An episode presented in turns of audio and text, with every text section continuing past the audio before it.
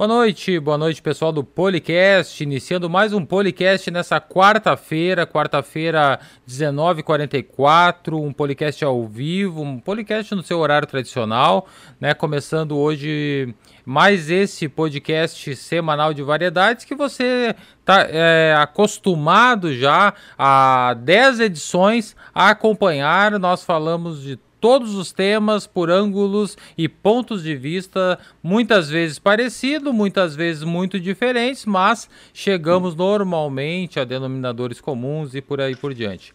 É, participa conosco, né, comigo o Eduardo Bischoff, é o co-anfitrião desse programa, ele médico, quase oncologista, não vou errar mais, né? Trabalha aí na linha de frente do Covid, tem uma atuação política importante na nossa cidade. E eu, Diego Viegas, pastor, fotógrafo, marketing, o que você precisar, a gente está à disposição. Nós tocamos esse projeto justamente por isso, porque nós, com visões diferentes, com formações diferentes, com conteúdos diferentes, traçamos e, e conversamos sobre um mesmo um, sobre um mesmo assunto de vieses diferentes. Eu quero dar boa noite para o Eduardo Bischoff e dar a honra para ele de apresentar o nosso convidado da noite, apesar de todos já, já estarem vendo no vídeo, né? Mas apresentar formalmente o nosso convidado e também dar o, a, a sua saudação inicial. Boa noite, Eduardo.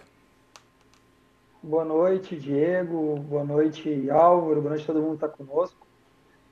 Eu estava falando antes de a gente iniciar esse podcast que eu não ia, eu não ia me atrever a passar o currículo do, do Álvaro Salomão a bifraquedim, porque eu ia acabar cometendo alguma gafe.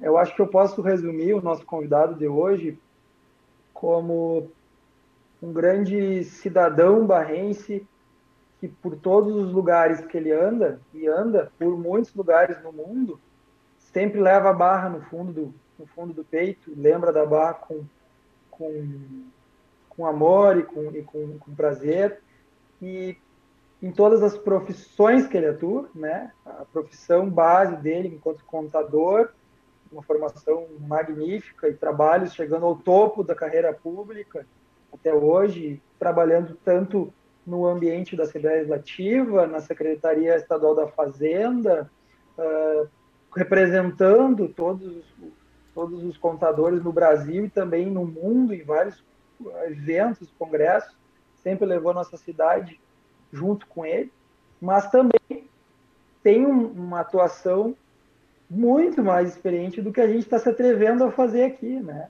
O Álvaro, mesmo estando em Dubai, como já teve em alguns momentos, estava lá apresentando o programa da, da Rádio Fábrica de Gaiteiros, estava lá apresentando o que você faz aqui em 2008 na Rádio Comunitária da Barra, então ele tem um, um orgulho também, eu sei, posso dizer que ele tem orgulho de ser comunicador com formação, de fato nada perto do que eu me atrevo aqui. O Diego, ele, ele é mais, ele tem mais categoria para falar disso. Mas, enfim, é uma honra para nós estar contigo hoje, Álvaro. Eu tenho o prazer de ser meu primo também, embora não seja de primeiro grau, mas temos um parentesco uh, não tão, não tão longínquo. Um prazer imenso de ter conosco.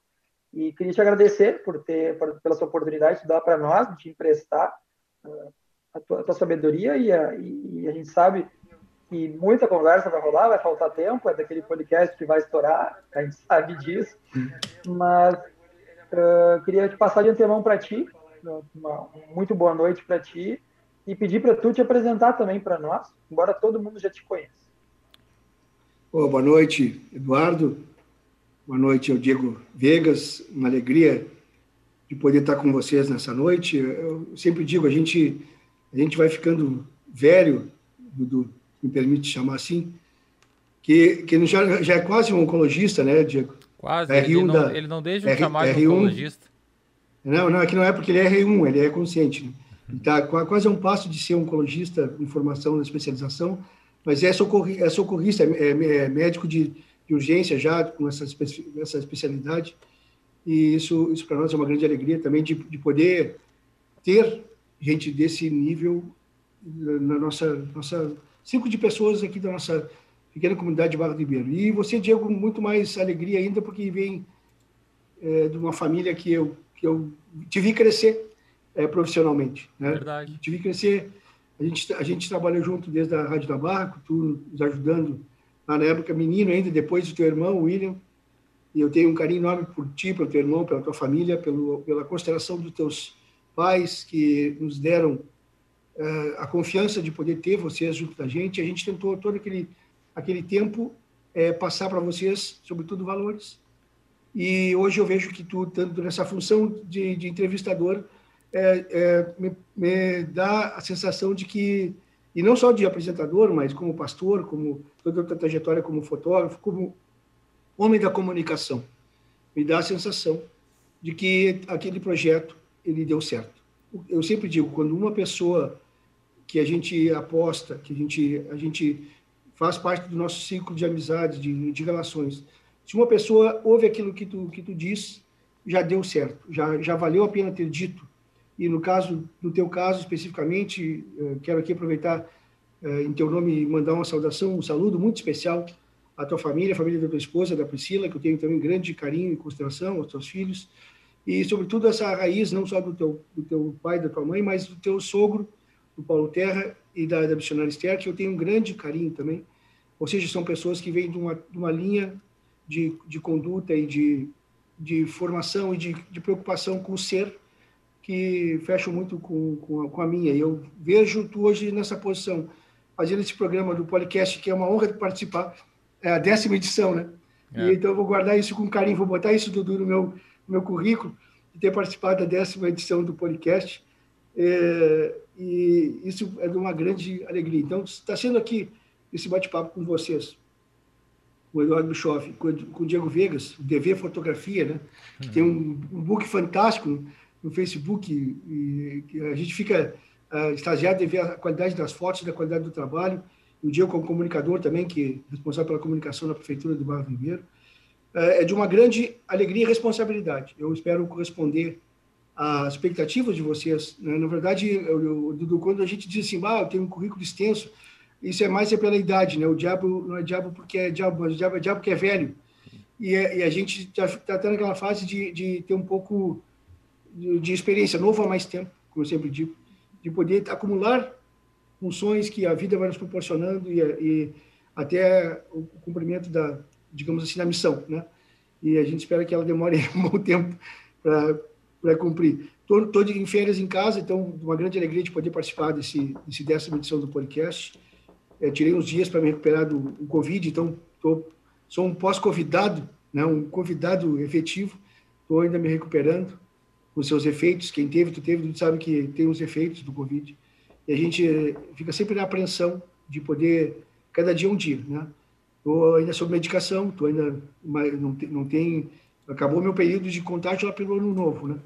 Uh, mas uh, uh, e, tudo certo, né? Não tem, tô, tô ainda naquela fase da, do, do como é que diz, do, do, algum periodinho de não contagiar mais as pessoas e, e, e não, não ser contagiado também, eh, no IgM GG mas, mas é, sempre é uma preocupação, né? As notícias e as coisas que nos colocam sempre uma preocupação. Então, eu, só para resumir essa, esse início de conversa, e me corte, por favor, né? porque como uhum. tem visto da, da, do microfone, a gente vai falando demais. É, é, só para concluir, é importante fazer esse, esse, esse registro e eu agradeço a oportunidade de estar nessa décima edição, porque a gente sabe como a gente é vai envelhecendo, a gente vai tendo a real noção da importância dessas coisas. As coisas que eu fiz lá em 2008, na Rádio da Barra, as 277 entrevistas que, que, e colunas que eu escrevi para o Novo Tempo, as coisas que a gente produziu aqui enquanto cidadão de Barra do Ribeiro. Desde, esse ano eu estou fazendo 20 anos de retorno em Barra do Ribeiro, é, o ano de 20, né, eu fechei 20 para 21, agora estou fechando no início 20 anos de residência em Barra do Ribeiro depois de adulto, né? porque na verdade a minha trajetória na Barra começou desde o meu nascimento até a, a, eu divido sempre a minha trajetória aqui na Barra do Ribeiro em três períodos. O primeiro período do meu nascimento até os meus sete anos, onde uh, a minha família, meu pai, teve aqui escritório de contabilidade, começou sua vida profissional aqui, neto do seu Domingos Salomão e da dona Rosalina.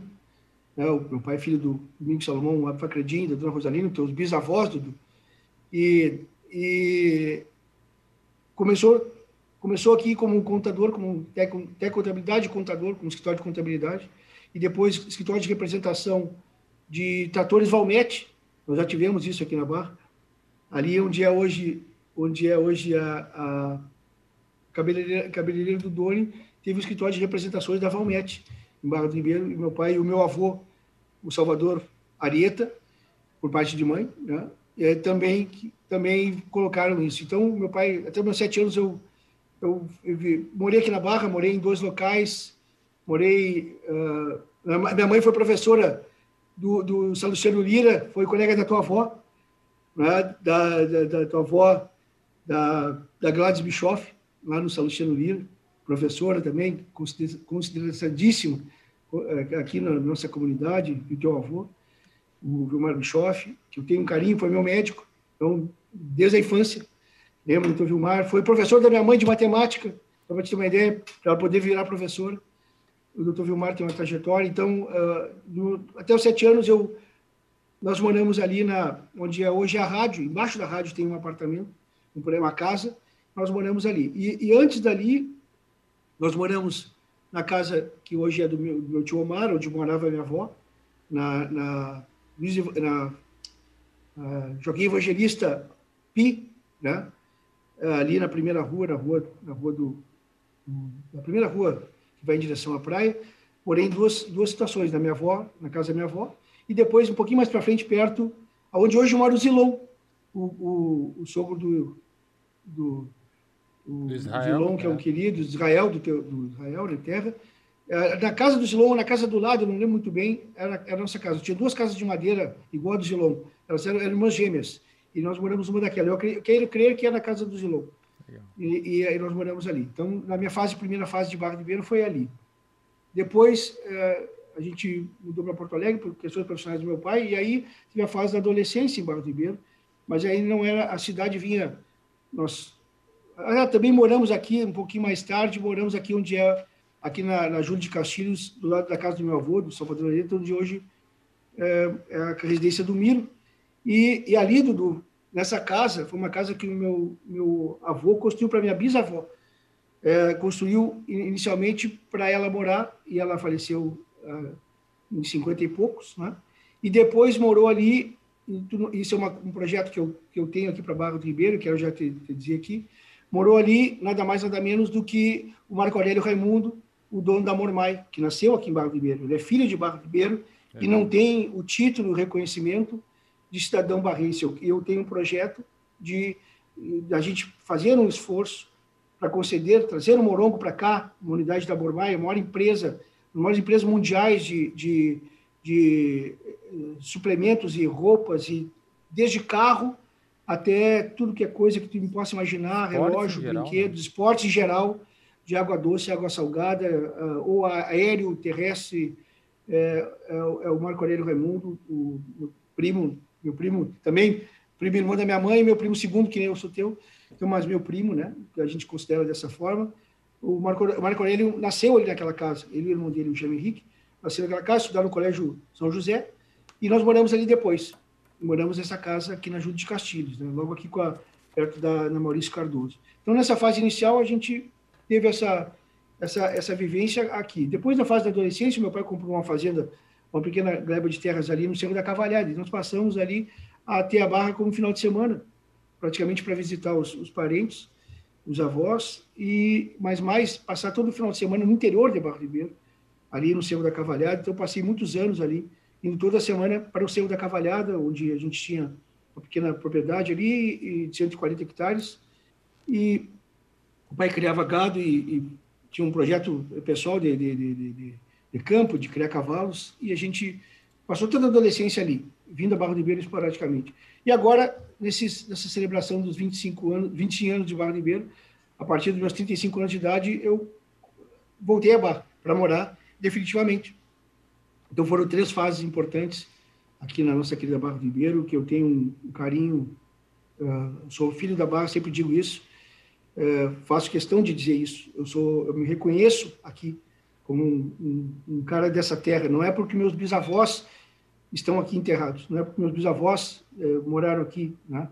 E o seu Pedro Leite de Figueiredo, a dona Felisbina Peck Leite, os teus tataravós não é porque eles moraram aqui e estão enterrados aqui, é porque a gente a gente tem um carinho enorme por essa comunidade. Meu pai, é, meu avô veio para cá em 33, 34, do Uruguai, libanês de origem, e não é porque eles decidiram vir para cá, fazer suas famílias aqui, construir as famílias e, e, criar os filhos aqui. Eu tenho um carinho enorme pela Barra porque aqui me identifico como cidadão barrense, como sempre diz Renato Borghetti, nós somos cidadãos de Barra do Ribeiro com muito orgulho. Isso é uma grande honra. Então, é, desculpe se falei demais nessa pequena apresentação, prefiro deixar o currículo técnico de lado, né?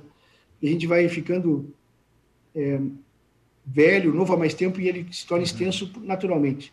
Mas não é isso que é importante. O importante é as amizades que a gente constrói e as, e as coisas que a gente vai produzindo ao longo da vida com humildade, com serenidade, que é o meu objetivo atual. Legal. Álvaro, eu, eu, eu, eu peguei um hábito de três programas para cá, quando nós entrevistamos o Vitor Motim, que é vice-prefeito nosso aqui Isso. da Barra do Ribeiro, e ele está assistindo, então vou mandar um abraço. Um abraço ao nosso vice-prefeito. Ele já mandou na, na mensagem aqui que está assistindo. E, e, é uma grande pessoa também, um grande cara, amigo nosso. Família, que, tra ah, família tradicional, né? é, né? Não, e... Família tradicional de Barro Ribeiro, um dos formadores da nossa sociedade. É verdade. Família Motim, é, vem lá do, do seu Pimpim, do armazém do seu Pimpim, é o avô dele com muito carinho. Então, é. a família Motim é, faz parte da história de Ribeiro. E eu, eu peguei um hábito no programa dele né? Depois a gente fez com Lucas Ramos, que é um médico também, geriatra, que trabalha com cuidados paliativos. Eu peguei o hábito de anotar alguns pontos aqui, porque senão eu esqueço de falar depois algumas coisas muito bacanas. E, e eu anotei aqui alguma coisa. E primeiro eu quero te agradecer as tuas palavras, quando se dirigiu a mim e a minha família. A gente tem uma admiração muito grande por ti, pelo teu trabalho, pela tua, a, a tua atuação é, no cenário político, cultural, social em Barra do Ribeiro. É, eu, eu conheci o Álvaro Eduardo quando eu, come, eu tinha 17 anos. Eu vou contar rapidamente como foi que eu cheguei na rádio. É, eu, eu tinha. Eu faço aniversário em junho, mês 6. Tá? Então eu terminei o ensino médio. Eu, eu era do tempo que se começava no, na primeira série com 6 anos, 5 anos por ali. Então eu terminei com 17 anos o ensino médio. E com 17 anos, nenhuma empresa, né, empresa contrata um, um jovem. Agora tem o jovem aprendiz, tem estágio e tal, mas na época era mais difícil. Eu, eu, eu entreguei muitos currículos, currículos, currículos, currículos, currículos, e todo mundo dizia a mesma coisa: ah, não podemos contratar enquanto não tiver 18 anos. Só que faltavam seis meses para mim fazer 18 anos, né? Então eu comecei a largar currículo e um dia eu tava na esquina da rádio, olhei lá para cima, tava aberta, a Rosane tava lá, Rosane Rocha, que é no, minha amiga até hoje, depois foi minha madrinha de casamento. E a Rosane Rocha tava lá e eu vou lá, não custa, né? Tava com uma pasta cheia de currículos e a Rosane disse: "Olha, casualmente a gente tá precisando de alguém, realmente para cuidar ali da mesa de som, do, dos computadores e tal. E eu falava num desses podcasts atrás, Eduardo, que eu sempre gostei muito de tecnologia. É, sempre fui, desde os 12 anos, eu, eu tenho, sempre tive computador, coisa assim. Então eu, ela perguntou assim: Tu sabe mexer? Eu falei: Não, óbvio que não, mas eu aprendo. Isso é questão de alguns dias aí eu, eu resolvo. E eu comecei a trabalhar na rádio para ficar seis meses. Na minha intenção, Álvaro, era ficar seis meses, trabalhar ali e depois, com 18 anos, arrumar um outro emprego numa, numa outra situação. E, e foi que com os seis meses viraram três anos. Dos seis meses viraram três anos, eu fiquei até os, os 20 anos, mais ou menos, na rádio. E, e acabou que eu tive na rádio uma grande experiência, mas uma enorme experiência, porque na rádio eu convivi com pessoas como o Álvaro, por exemplo como o Álvaro, como o Lauro Galdino, como o, o saudoso Nenê Naibert, né? Pessoas que a gente convivia naquele programa, Álvaro. Tu, a minha memória falhou agora. Como é que era o nome do programa que tinha sábado, meio-dia ou a uma hora, que vocês falavam de política? Não, tá fechado o áudio, ó. Fizemos o Tribuna Livre muito Tri... tempo. Isso, Tribuna Livre. Isso. Então, tinha É, aquele 2000 e- programa. desde e ali eu- 2004, 2005. É, ali eu aprendi demais. Aprendi sobre política da Barra, política de outros lugares. E veja que Deus, ele, ele vai traçando né, a linha da gente. A gente não sabe exatamente para onde vai. Olha onde estamos hoje, 2021. Né? Então a- as coisas elas se encaixam. Realmente, Álvaro, tu tem uma, uma bonita história em Barra do Ribeiro, como a gente pôde ver. Ah, tu falou do Morongo, né? Eu ouvi essa história quando eu trabalhava na rádio e eu pensei, não, isso é lenda, lenda urbana da Barra do Ribeiro. O Morongo da, da Mormai vai ter nascido aqui na Barra e de fato depois eu descobri, né? A Barra do Ribeiro tem dessas coisas. A Barra do Ribeiro ela tem uma algo especial, algo diferente que ao mesmo tempo que atrai as pessoas para cá, atrai a, a, a, a- a- o gosto das pessoas, é aqueles que nasceram aqui não se desligam, não se desgarram da, da, da, da cidade, né? Eu tenho meu, meu sogro, pastor Paulo Terra, ele é de Juí, natural, 20 anos pastor na Barra, pergunta para ele, ele é barrense. Sou barrense, não, não, não sou de outro lugar, sou de Barra do Ribeiro. E isso é uma coisa que Barra do Ribeiro tem né? Que Barra do Ribeiro tem um diferencial nas outra, das outras cidades e algo assim. Mas Álvaro, então, seguindo na, na, na tua na tua atuação, tu, tu tens uma atuação extensa na parte da comunicação, já falou aqui da rádio, já, né? Tu tem também uma atuação junto à fábrica de gaiteiros, a rádio fábrica de gaiteiros. Fala um pouquinho para nós como é que despertou isso na tua vida, a partir de qual momento virou a chave. Tu tem uma carreira muito técnica na área profissional, né? E veio para um lado totalmente quase artístico, digamos assim, né? Voltado também, eu sei que tu toca violão, instrumentos, né? Então, fala um pouquinho dessa, dessa tua atuação cultural e, e como, de comunicação em geral, quando é que começou e qual o, o teu primeiro interesse? Sabe, sabe Diego, que, que é, olhar para trás, para essas, essas questões que tu colocaste aí com propriedade, é, é, são bem interessantes, né? porque, na verdade, quando a Associação Comunitária Barra Ribeiro, a Rádio da Barra, ela estava em, em auge, ela foi criada durante a gestão do Dr. Carlos César, foi um grande visionário aqui em Barra do Ribeiro. O Dr. Carlos ele fez é, grandes coisas, né? É, filho do Dr. Carlos Albuquerque e uma trajetória familiar que também é, gigantesca, foi ministro e é, fez grandes coisas. Ele trouxe, resolveu na época do incentivo das rádios comunitárias, ele ele trouxe a rádio comunitária aqui para Barra do Ribeiro. E, a- e aí o grupo que formou a Associação Comunitária Barra do Ribeiro, a Rádio da Barra, ele começou a, a se desenvolver, desenvolver projetos, né? Como dizia o, o nosso querido Luiz Ernesto Iglesias dos Santos, meu parceiro Gico, tantos programas. O Gico passou a me convidar para o pro, pro programa dele, que era um programa exatamente o que, o que você faz aqui, que a gente depois desenvolveu, é, para conversar, como vocês estão fazendo aqui. Ah, vamos lá, vamos conversar, vamos bater um papo, tu me ajuda. E era no Sindicato Rural ainda. A, a rádio era bem incipiente, a gente brinca que o início da rádio foi com a antena numa, numa taquara seca para poder tentar transmitir, para poder fazer é, a, a, da ideia se transformar numa realidade. Então, eu passei a ser convidado pelo Luiz Ernesto, depois para acompanhá-lo no, no, programa, para conversar, para fazer uma, uma parceria, para ajudar ele a tomar mate, na verdade. E depois, é, em função das questões profissionais, passei a, a, a, fazer parte como convidado e depois como integrante do Tribuna Livre. E como tudo que eu gosto de fazer, não gosto de fazer pela metade, eu senti a necessidade de, de me qualificar naquilo ali. Eu passei a tomar gosto, porque o que, que acabava acontecendo? Como deve ter acontecido com vocês, tudo na vida é treinamento. Né? A gente não tem nada, eu, eu deixo aqui de mensagem para quem nos escuta, a gente pode ter dificuldades, mas a gente tem que tentar superar. Eu tenho muitas dificuldades.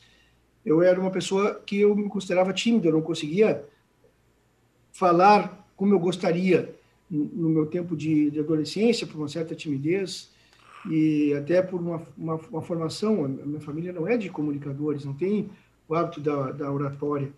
E eu procurava é, me desenvolver nisso, achava que era uma dificuldade que eu tinha que superar, por timidez e por várias coisas. E eu, quando comecei a participar dos programas, eu chegava em casa assim, dizia, perguntava para minha esposa, tá, e aí, uh, o que, que tu achou do programa? Ela dizia, ah, muito bem, só que, só que tu, tu, tu, fala de uma forma que é uma forma uh, tecnocrata, que as pessoas não entendem, tem dificuldade de entender. Eu entendo porque conheço de informação jurídica, agora as pessoas não, não têm não tem como chegar nesse, nesse patamar de, de digamos assim, de, de, tecnocracia, isso não é, não é legal. O fulano que estava contigo, ele conseguiu se comunicar muito melhor, porque ele fez a, falou a linguagem do povo.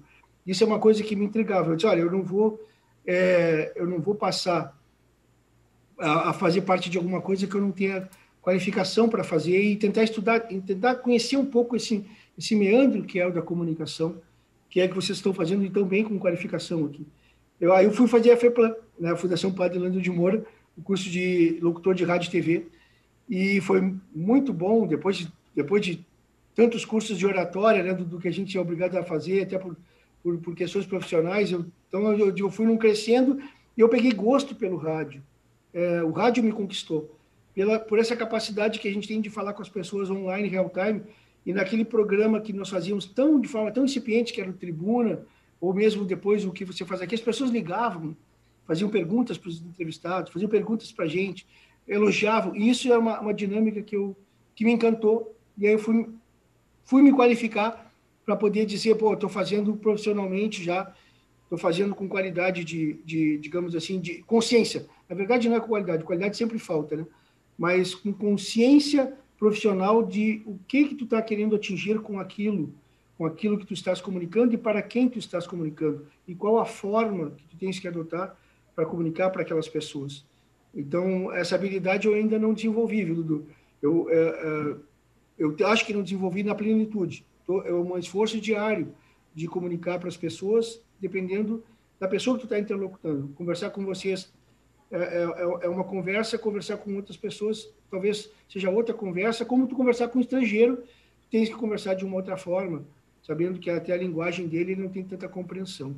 Então, cada pessoa que tu faz a interlocução, ela tem a sua comunicação. E se a pessoa não te entende, é porque a tua inabilidade ela foi maior do que a capacidade que tu teve de transmitir a tua ideia. E essa é a grande dificuldade. Eu espero que as pessoas aqui que nos escutam nesse momento, elas possam ter a compreensão daquilo que a gente vai conversar de uma forma que a gente quer deixar registrado. Acho que era, era, isso, né? E a questão do morongo, só para só dizer, do Marco Aurélio Raimundo, não é a lenda, é urbana. Né? Eu, eu tenho uma foto aqui, pena que eu não, não, não posso botar aqui, eu, eu vou ver no meu celular se eu não tenho a foto do morongo aqui em Barra do Ribeiro, na frente do Colégio São José, ele e o irmão dele, na época. Né? Tem uma foto registrada aqui. É, não, e, é. Época... A, na, a, época me contaram a história e é óbvio que eu não acreditei, né? Achei que era uma, uma gozação com a minha cara, porque eu era muito é, Eu tinha, eu, eu, com 17 anos, tu acredita no que te falam, né? E eu falei, não, isso aí não pode ser. Mas depois acabou que era mesmo.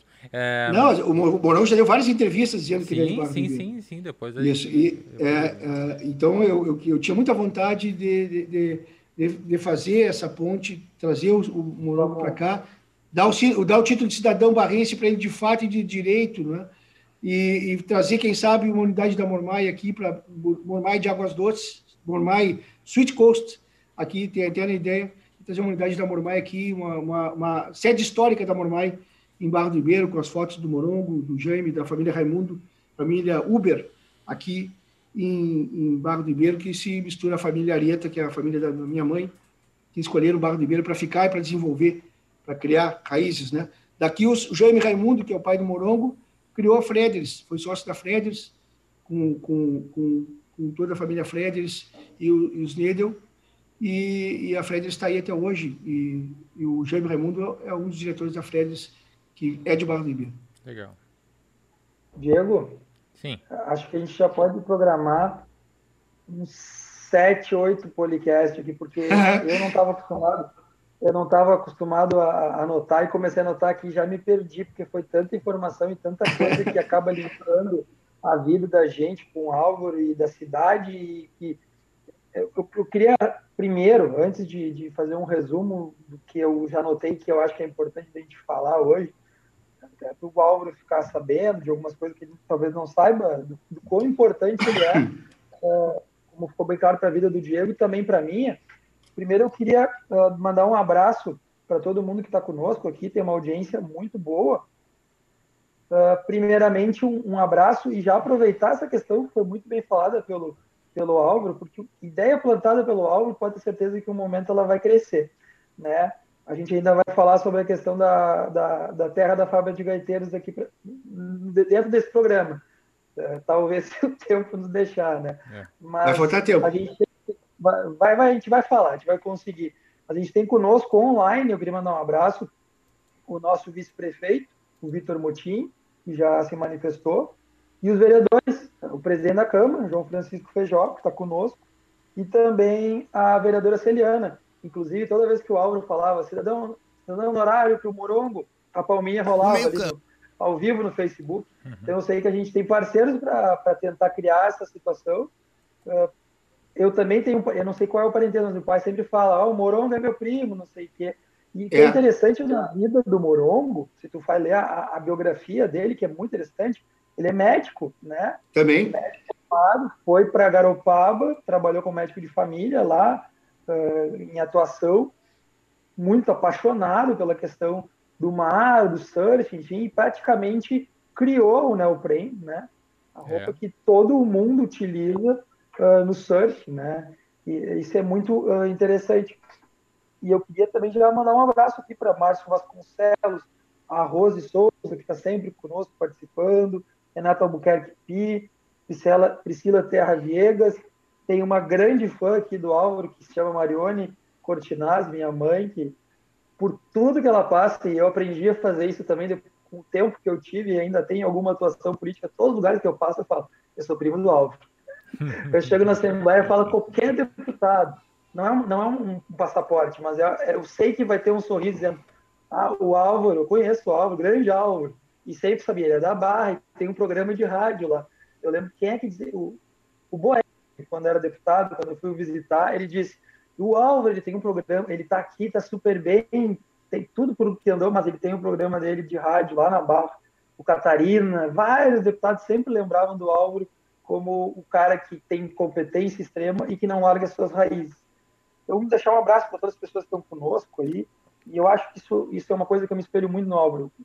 Por onde eu andar, se eu galgar 10% do que o Álvaro viajou no mundo, alcançou na sua vida, eu sempre quero levar a minha cidade uh, como uh, nome na minha cidade uh, à frente, também como o Álvaro também faz. Temos umas outras questões que eu acho que são pertinentes para a gente conversar hoje também o Álvaro ele é um quadro técnico, sempre foi um quadro técnico muito respeitado por todos os partidos no Estado. Uh, e teve alguns desafios. E eu queria saber a percepção do Álvaro. Vira e mexe esse podcast, ele volta para a pandemia, né? Uh, nós temos aqui três ex-convidados. Eu tive Covid, o Diego teve Covid, e, e tu também está, felizmente, uh, se recuperando bem. Ah, como foi o desafio de ser o superintendente geral da Assembleia Legislativa durante um ano de pandemia. É, a gente foi ali, o João está conosco aqui online, vereador um ano inteiro a, a, fazendo as reuniões à distância. Como tu conseguir, são quantos? São, são 27 deputados, ou estou errado? Tem mais ainda? 27, 54. 55 54, 55 deputados, todas as assessorias, uh, todos os trabalhos das comissões, as audiências, como foi gerenciar uma casa daquele tamanho. A gente, a gente também conhece e frequenta e sabe das dificuldades que já existiam, né?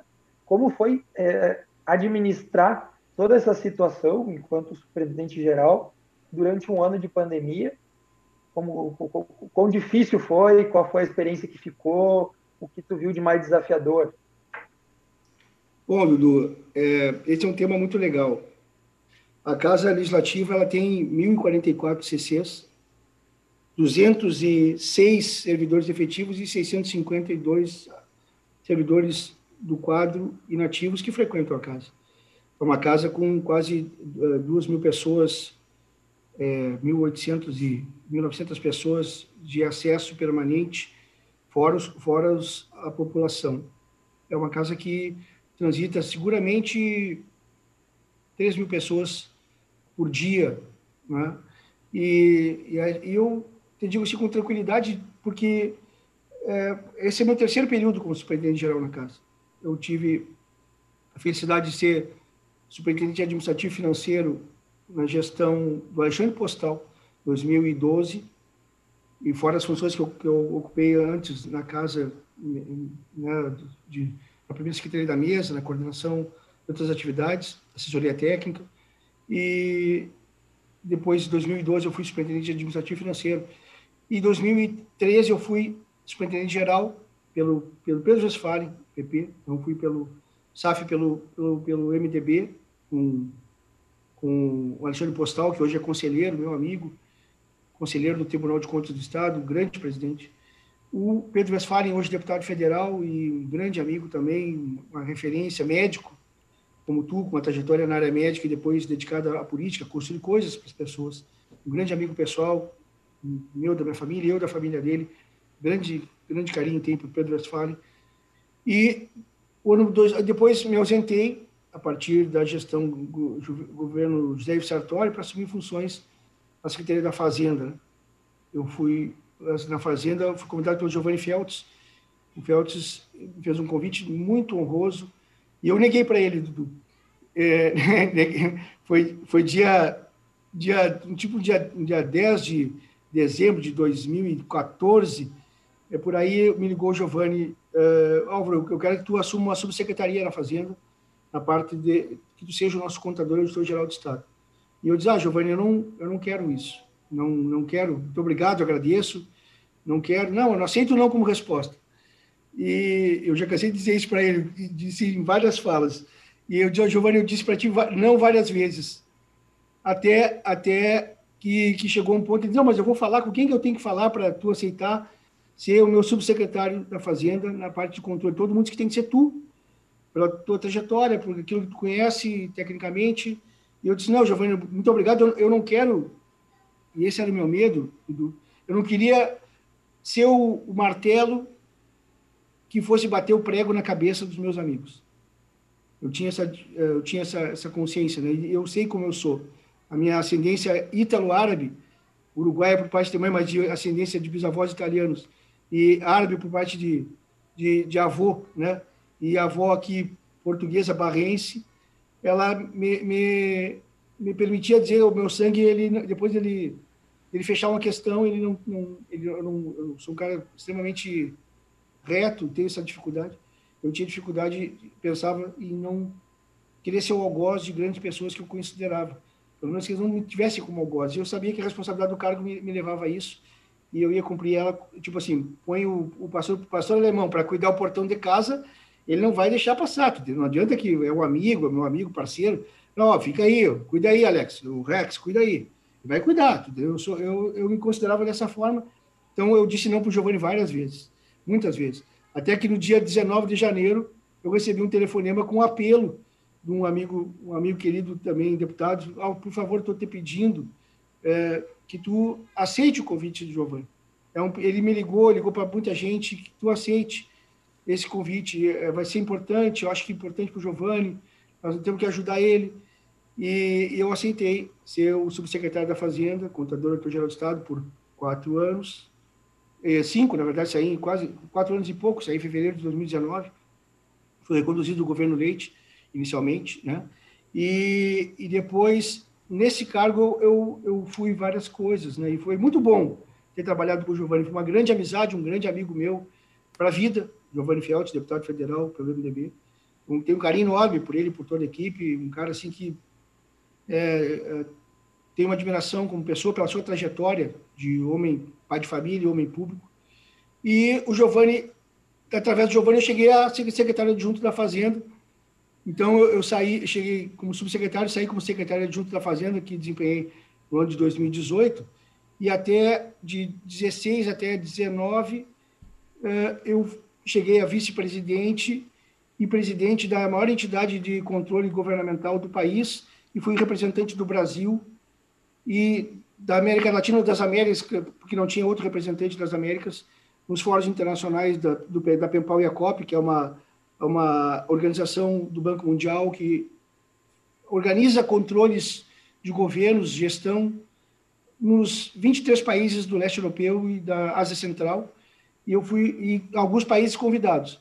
Eu tive a alegria de ser o representante da América Latina, da América, porque não tinha americano, não tinha mexicano, não tinha de outras organizações. Das Américas, eu fui o único representante às vezes ia algum outro colega do, do, do comigo, é, porque fui presidente do Conselho Nacional de Controle Interno, e o CONAS, que é o, o fórum de todos os controladores gerais, os secretários de Estado de Controladoria e dos municípios, das capitais, ele, esse órgão foi convidado a integrar esse conselho e eu, como presidente, eu, eu tive a alegria de fazer sete ou oito missões internacionais oficiais é, para diversos países, né, com diversas visitas oficiais, é, profissionalmente. Então, foi na gestão Giovanni que eu tenho essa, essa alegria de, de ter, mesmo numa negativa, depois ter derivado para uma coisa que eu jamais imaginei de chegar ao cargo máximo da minha área nessa, na, nessa gestão, e eu tive essa alegria de, de, de poder ter essas experiências né, que me dão, dão, digamos assim, uma certa, uma certa... Hoje eu fico pensando, poxa, um guri da Barra do Ribeiro, saiu lá de Barra do Ribeiro, lá ali da, Joaquim Evangelista, com a ajuda de Caxias, se criaram meus avós, é, que se criou no Cerro da Cavalhada, montando, montando em Petiço, é, atravessar o mundo para Moscou, para a União Soviética, para Uzbequistão, para Geórgia, para Armênia, para Dubai, para enfim, para uma série de países, é, Bélgica, que eu jamais imaginei fazer isso profissionalmente, e passar, passar um tempo discutindo a minha área com autoridades do mundo todo, que tem hoje como amigos, né? Tenho amigos hoje no mundo todo e me comunico com eles sempre quando preciso, é, na, na, Turquia, na, no Egito, então, gente, porque gente, era, muitas pessoas, eram 30, normalmente 30 países convidados, 23 oficiais e mais sete países convidados, né? Inglaterra, Alemanha, França, é, Brasil, é, teve Egito uma oportunidade, África do Sul também era convidado, tinha sete países convidados e 23 países membros.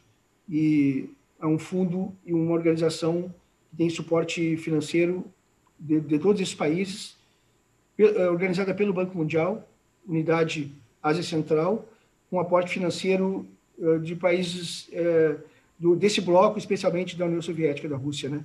que dá um grande aporte para a melhoria de controles no mundo, nesse lado, do lado, lado europeu, leste, do leste europeu e Ásia, que é onde eles têm um comando econômico e a importância de poder desenvolver o Estado através de melhorias de gestão, governança, tudo isso que nós discutimos hoje aqui, nós já discutimos no PEMPAL e a COP, e, e no PEMPAL Internal Control, que é a unidade que dois, dois grupos de discussão, e nós discutimos finanças públicas, administração pública no mundo com experiências. Eu levei experiências do Brasil para lá, trouxe experiências da Ásia, da Inglaterra, da Alemanha, da França para cá, discutir coisas que não jamais imaginava e saindo aqui de Barra do Ribeiro. Às vezes levava, a pessoa perguntava, onde é que tu mora? Eu mostrava a minha cidade no mapa para os meus colegas de lá, e dizendo, como é que, como é que pode? Um... Eu já cheguei a viajar, sei lá, 30 e poucas horas de voo é, com escala para poder chegar aos locais. Então, como é que tu veio de tão longe? Eu disse, ah, vim para prestigiar esse grupo, que é um grupo que uh, se aprende muito, né? muita qualificação, muita gente qualificada. Então, é, é, é, são essas questões que a gente vai, vai acumulando na vida, né? Acumulando na vida. Então, é, não sei, acho que era, que era, que era isso. Me coloque, se deixar eu falar, eu vou falando o tempo todo, né? É o vício. O, é incrível que o, que o Álvaro acabou falando de outras coisas que eu tinha programado a gente ia é, depois. sobre a vida dele. É, mas eu acho Te matei. Não, tu sabe, tu sabe que, como, comuni... não, como comunicador, da, da, da aí o, a, o Diego perguntou da questão da, depois da rádio, a fábrica de gaiteiros que tu perguntaste, também a, a fábrica de gaiteiros foi uma questão interessante. O Renato queria que a gente fizesse um programa ao vivo, eu e o Padula, quero mandar um abraço para o meu irmão Márcio Padula, Estou com saudade dele enorme. A gente está se afastado em função do Covid. Ele está curtindo a Bibiana e a Natália, que estão. Que acabou de nascer dia 3 de dezembro.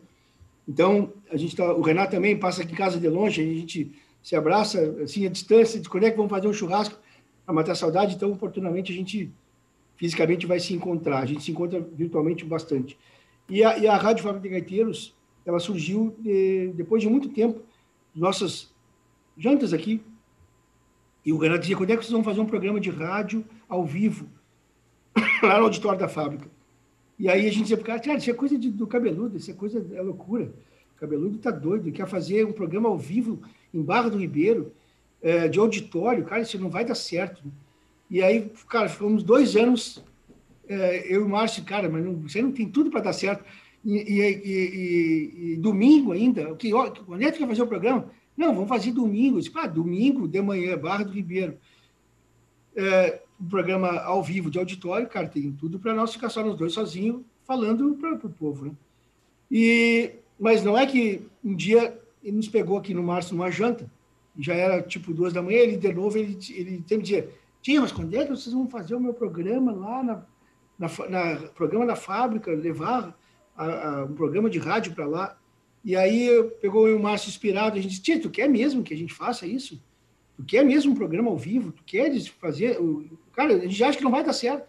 Não, eu quero voltar aos velhos tempos do rádio, no Rodeio Coringa, e dessas, desses programas que as pessoas iam assistir os artistas.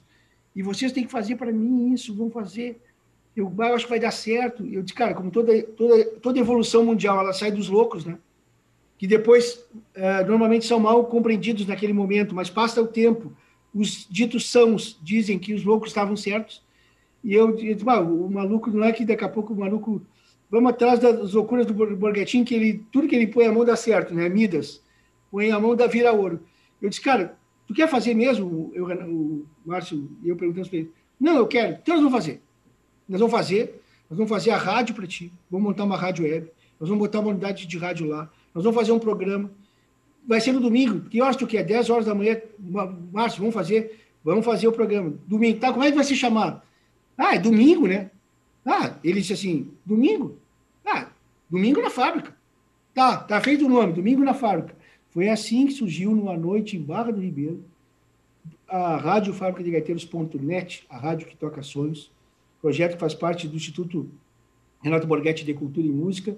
Foi assim que surgiu o projeto Domingo na Fábrica, é, numa noite de janta, final de noite aqui em Barra do Ribeiro, depois de umas canjibrinas é, que, que já estava tipo assim encerrando, é, num ato de a mão de Deus, como eu sempre digo, a mão de Deus ela vem às vezes para juntar, né?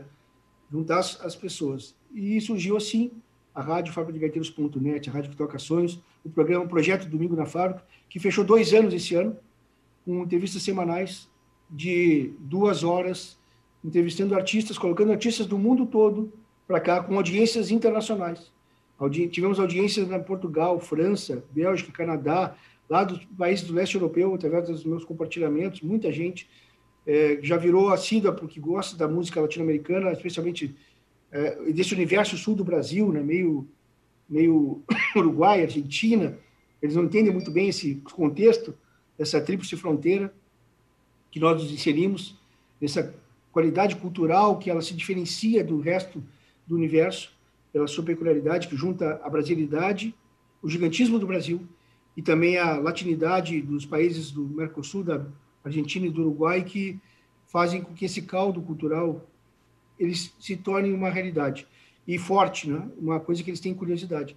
E o Borghettini consegue trazer, a gente consegue trazer essas pessoas para cá, para Barra do Ribeiro. E todos vêm aqui depois, que é o principal, né? O principal é isso, eles vêm aqui, têm um compromisso de vir aqui pessoalmente, artistas internacionais, artistas que fazem o mundo todo da cultura, vêm graciosamente para shows aqui. Já veio aqui fazer show sexta-feira, Perisca Greco, veio com, maravilhas de, de Arismar do Espírito Santo, grande compositor, é, músico internacional, assim, gente instrumental Picumã, cara, assim, ó. Então é um projeto que das loucuras deu certo e é uma grande alegria de poder fazer parte desse time, né? Do time do, do complexo é, de ideias da da Fábrica de Gaiteiros, essa, essa grande entidade, Instituto Renato Borghetti de Cultura e Música, esse grande instituto que temos aqui em Barra do Ribeiro, que é um, um ícone internacional da cultura e do turismo no Rio Grande do Sul e no Brasil. E no Brasil. Tem uma dimensão que talvez as pessoas eh, não saibam, não tenham noção. Saibam, sabem, sabem, mas não têm noção do gigantismo do que é essa, esse, esse projeto. E ele é sediado aqui. Quando, quando a gente é, quis botar o selo para não perdermos, né, a, digamos, a, não perdermos a, a, a questão da, da, da Barra do Ribeiro está vinculada à matriz, à sede do Instituto. A gente botou o selo na lei, uma lei estadual, que é, reconheceu isso. Eu ouvi de parceiros nossos da, da fábrica, de outras unidades, poxa, eu fiquei chateado com, com, com, com o que foi feito, com, o projeto de lei que, que tu criaste, porque é, fiquei chateado porque não foi, não foi a nossa vizinha Guaíba, não foi TAPS, não foi, não foi Porto Alegre, não foi São Gabriel, não foi Lagoa Vermelha, não foi Lajado, não foi lá é, Blumenau, foi Barra do Ribeiro, a sede da terra da fábrica de gaiteiros. E isso, para nós, é uma grande alegria. Isso é uma marca que vai ficar para os nossos, nossos que vêm depois de nós, né? Aqueles que vêm depois de nós. Eu, eu passo para Eduardo agora já, Eduardo. Eu sei que você está com uma engatilhada aí, mas só, só para corroborar com essa questão da terra da fábrica de gaiteiros, nós estamos no início do ano de 2017, de 2019, desculpa, no início do ano de 2020, com essa função de troca de ano, de pandemia, da gente brincar que 2020 não valeu, eu me atrapalho com, a, com as datas. É. Mas no início é um ano que não deveria ter existido. É. Eu, eu, eu, eu, comecei a trabalhar na comunicação da prefeitura em dezembro de 2019. Em fevereiro de 2020, a gente começou uma, uma ideia de, de utilizar de fato né, e de direito, porque de, de fato é o, o, o slogan Barra do Ribeiro, a terra da fábrica de gaiteiros. E, e de fevereiro para até o final do ano foram algumas reuniões com o Renato, com direção da fábrica, né, com, com várias, várias é, vendo várias alternativas, várias formas de, de, de, de, fazer. E o Renato é uma, uma pessoa ímpar, né? Ele, ele deu total autonomia para nós, ele deu. É, ele, nós, nós numa conversa aí, o que atrasou e atrasou mais um pouco foi a pandemia, né? Porque aí em março a gente volta, o município se volta para o combate ao coronavírus e algumas pautas importantes acabaram ficando né, um pouquinho desaceleradas. E aconteceu. É, e, e, ali no meio do ano, nós marcando reunião online e, e conversando com o Renato, é, se chegou na ideia, na, na, na, na concepção imaginária de slogan, né? É, ou de logo, melhor, né? E, e, eu tive o prazer de criar aquele, aquela marca que hoje passou na última sessão da Câmara do, do ano passado, a Câmara Municipal aqui da Barra do Ribeiro, passou o logo oficial da, da terra da fábrica de gaiteiros, que foi institucionalizada em lei justamente por isso, Álvaro, para que não haja alteração, para que não haja mudança, para que não haja é, distorção, né? e para que ninguém venha usar para si ou para A, para B. Não, é Barra do Ribeiro, é a cidade da é a terra da fábrica de gaiteiros, é a cidade que, que é intitulada dessa forma, e eu pode ter certeza que vou levar como tu bem falasse, Álvaro, para os meus filhos, para os meus netos, que eu atuei e participei né, da, da criação do, do, do, do, logo, da arte, enfim. Aí, só para finalizar, eu, eu, eu enviei a primeira proposta, eu montei aqui, né? É, a, a, ideia do que seria o logo e o Renato mandou um, no, no, no, na mensagem ali dizendo: Olha, a gente pode fazer um, pequeno ajustezinho, uma alteração, tem a equipe de designers lá da, da fábrica, né, da, do instituto. Falei, mas por favor, como é que não vai poder, né? Tem total, é, um, é uma ação conjunta.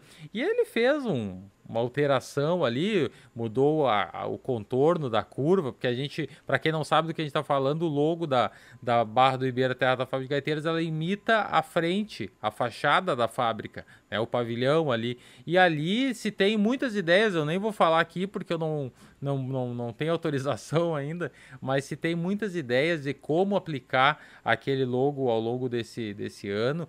E e aí ele fez uma pequena. Eu falei, não, altera o que tu precisar, o que tu quiser mudar. Ele me dev... ele devolveu para nós ali uma pequena, pequeníssima alteração. E um dia eu encontrei ele na rua. Encontrei ele na rua e o Renato disse assim: Diego, o que que tu achou? Tu gostou? Ficou bom? Era aquilo ali? Eu falei, mas por, por favor, né, Renato Borghetti?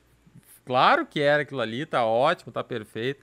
Vamos tocar para adiante. E aí a gente deu continuidade, passou na Câmara na, na, na, última sessão do ano passado e agora nós estamos utilizando em todas as redes sociais, sites, todo meio de comunicação da Prefeitura utiliza esse slogan Barra do Ribeiro, terra da fábrica de gaiteiros, Eduardo Bischoff.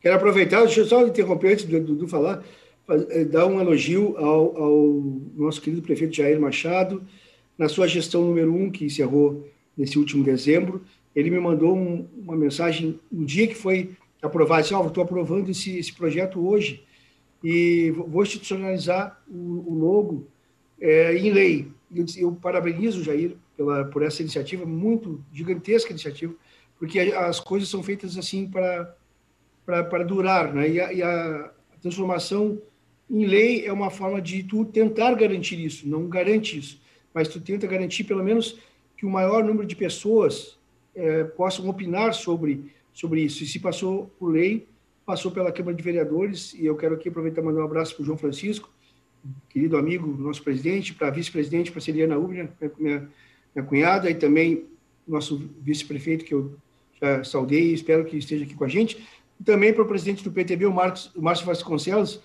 o, o Márcio, querido amigo, que, que sempre é, deve estar se, se deliciando com essa nossa conversa, e já tivemos várias vezes conversando sobre vários temas, e o Márcio é um, é um, um, um querido, tem um grande, grande carinho pelo Márcio, a gente, a gente dá umas boas risadas juntos às vezes. Um abraço para todos vocês. Vai, Dudu, vai contigo, senão daqui a pouco eu estou te entrevistando. Não pode cometer a gafe de não citar a Ana Carolina, que está tá conosco também aqui. Ah, um abraço, um abraço. Isso, um abraço para a Carolina, que está que tá lá na, tá na praia, está lá em Nova do Mar, está nos assistindo e acompanhando tudo. Ela disse que tem que cuidar que se tu pega o microfone, tu não larga mais. É verdade, ela tem razão. Eu acho, eu acho, eu vejo um lado muito mais positivo, porque tudo que eu já tinha planejado de conversar foi falado e surgiram outras coisas. E aí tu, tu, tu, tu encaixa tão bem uma coisa na outra que eu acabo até me perdendo no que, que eu vou falar agora. é, mas eu queria passar, eu queria registrar um abraço para a Ana também, uh, para o Lázaro Campos, que está conosco aqui, uh, ouvinte assíduo, eu anotei uma, uma série de coisas aqui, o tempo é escasso. É, mas uma, coisa, uma coisa chamou bastante atenção, eu queria fazer um paralelo também conosco. Uh, quando tu falou da força de vontade e da, do quanto o Giovanni insistiu para te ter uh, ao teu lado. Uh, e, e, eu tinha uma passagem com o Giovanni, muito do que eu acabei me, sendo apresentado ao Giovanni foi por ti. Né? Enquanto estava lá, eu fui conhecer lá a Secretaria da Fazenda, conhecer teu trabalho, até porque foi paralelo ao meu trabalho como vereador e presidente da Câmara também. Uh, e eu tive o prazer de, pelas tuas mãos, chegar até a, parceria que a gente tem, consolidada com, com o Giovanni, e tu contando dessa, dessa passagem da, da, da, da insistência dele para que tu estivesse conosco, eu lembrei da nossa passagem com relação a, ao ecógrafo uh, da Barra, que foi o aparelho adquirido com uma emenda parlamentar do deputado Giovanni. Naquele momento, eu e o vereador João eu era vereador na época, o João, nosso presidente, reeleito pela segunda vez, terceira vez presidente, está conosco aqui, um abraço para o João. Uh, naquele momento eu citei, bah, a Barra precisava muito ter um aparelho de ecografia novamente. Mas, em paralelo a isso, eu tinha um amigo no Ministério da Saúde, o Roberto Tomás, grande amigo meu, uh, e, e, questionei para ele, e ele falou, não, isso não vai acontecer, tu tá louco, Eduardo, não sei o quê. Não, não, não, tu vai acabar tendo recurso devolvido. E eu ah, me apavorei, né? Falei para o Giovanni, falei para o Christopher, um grande amigo, que é assessor do, do Giovanni ali, para a Bia. Bah, tô com medo disso não, não andar, né? Da coisa se perder. E o Giovanni, não. Se é um pedido teu, pedido do João, pedido da comunidade, vai acontecer. Ó, ó Giovanni, eu tô com medo de. Não, vou fazer acontecer, deixa para mim. Tá, dito e feito.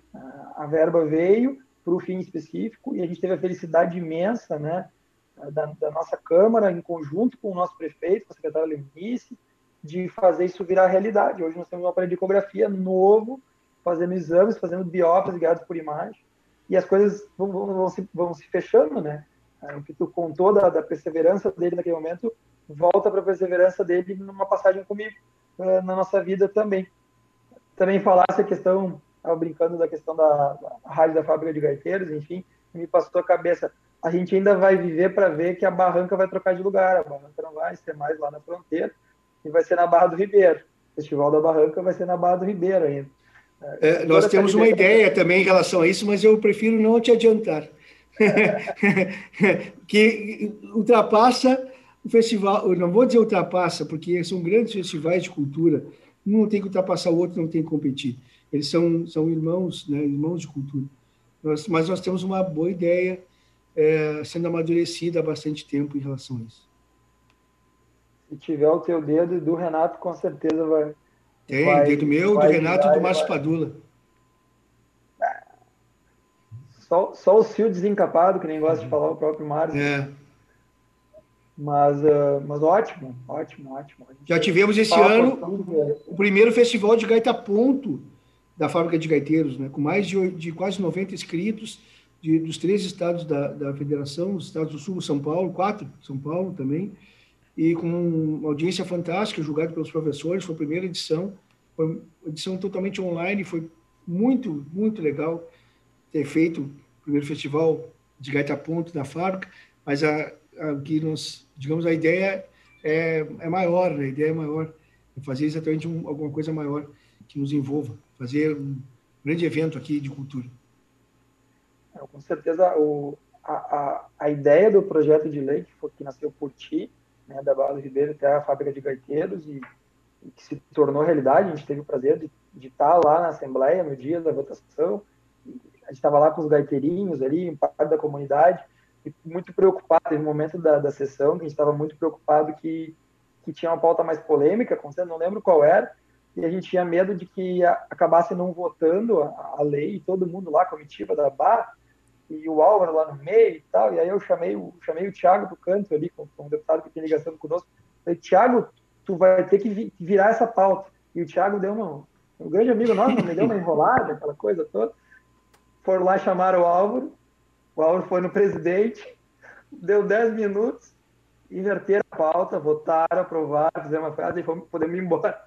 Então, para tu ver o, o poder, o poder de, persuasão e a amizade que o Álvaro tem em todas as frentes políticas, né? Pode dialogar com todos os deputados, todos conhecem ele, lembram dele, não tem ninguém que nunca vi falarem mal uh, do nosso uh, convidado de hoje.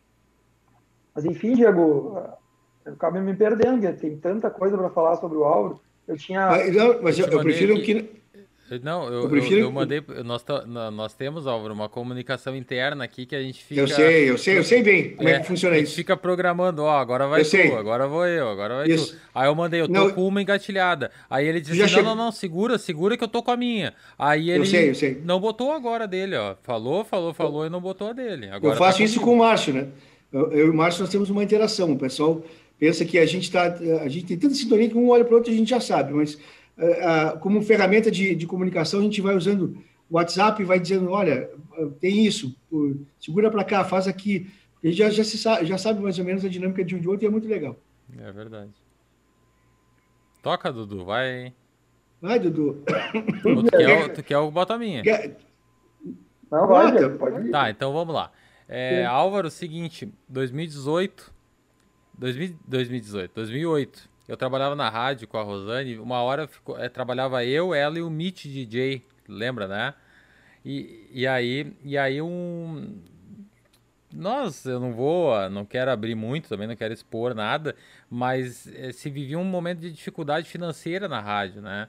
É, ali tinha toda uma questões internas ali e tal. E um dia eu fiz umas contas. Se 17 anos a gente tem liberdade para fazer um monte de coisa, né? E aí eu peguei um papel e umas e anotei, fiz calculadora e conta, e eu disse tá aqui, ó, se a gente conseguir esse valor aqui, esse valor aqui, nós vamos conseguir nos organizar e vai dar certo. Aí eu peguei o telefone, o que, que eu vou fazer? Vou, eu, eu não tenho, né? Se eu não tinha, eu vou ter que vou, vou ver com quem tem.